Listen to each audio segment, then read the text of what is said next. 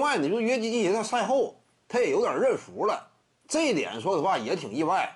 人家采访啊，说什么你这场比赛为什么输啊？他自己讲话，詹姆斯是世界最佳球员，而我不是，这就是双方的差距。你这玩意儿，按理说呢，就是作为失败一方，通常来讲，系列赛正在进行的时候，这话还尽量少说吧。这玩意儿泄气嘛？你要说整个系列赛结束了，你可以这么讲。刚刚打完一场，你现在就撂这话，队友心里都没底吗？你这一听上去啊。这就基本上怎么讲呢？这就要完。这个掘金打湖人呢，就其实我们原本啊就感觉两支球队它不好夹，因为掘金队这块呢，它主要的内线强攻武器，对面呢完全有应对手段。多埃特·霍华德呀，年纪有点大，但是以往我们对他的了解呀，尤其是面对这样一种缓慢型大个，他本身的防守能力啊，还是能够充分彰显的，还是能够彰显。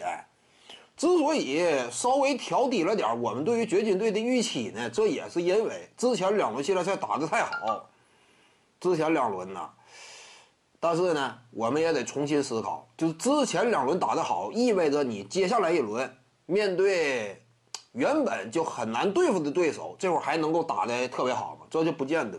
而且我感觉呢，就是掘金赢快船啊。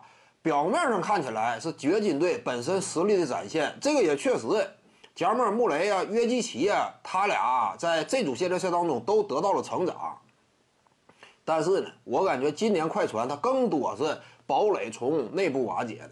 正如赛后嘛，很多人也复盘嘛，其实战术啊各个方面，快船队做的问题不是很大，基本上比赛当中呢，真说哎，上半场阶段大部分情况之下，快船是能领先的。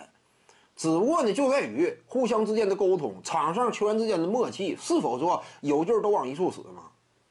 事实来看呢，板凳席上两位啊，路易斯·威廉姆斯以及这个哈雷尔呢，他俩与球队两大核心之间有点分庭抗礼的意味。你这样一来，内部崩溃，这就有点类似于什么？当年的 OK 组合的湖人，科比、奥尼尔，他俩互看不顺眼。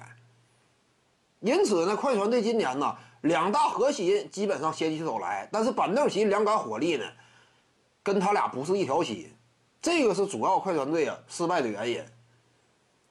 所以呢，你考虑到这点呢，认真分析快船队的败因，掘金队似乎呢没有那么可怕。掘金队呀，徐静宇的八堂表达课在喜马拉雅平台已经同步上线了，在专辑页面下您就可以找到它了。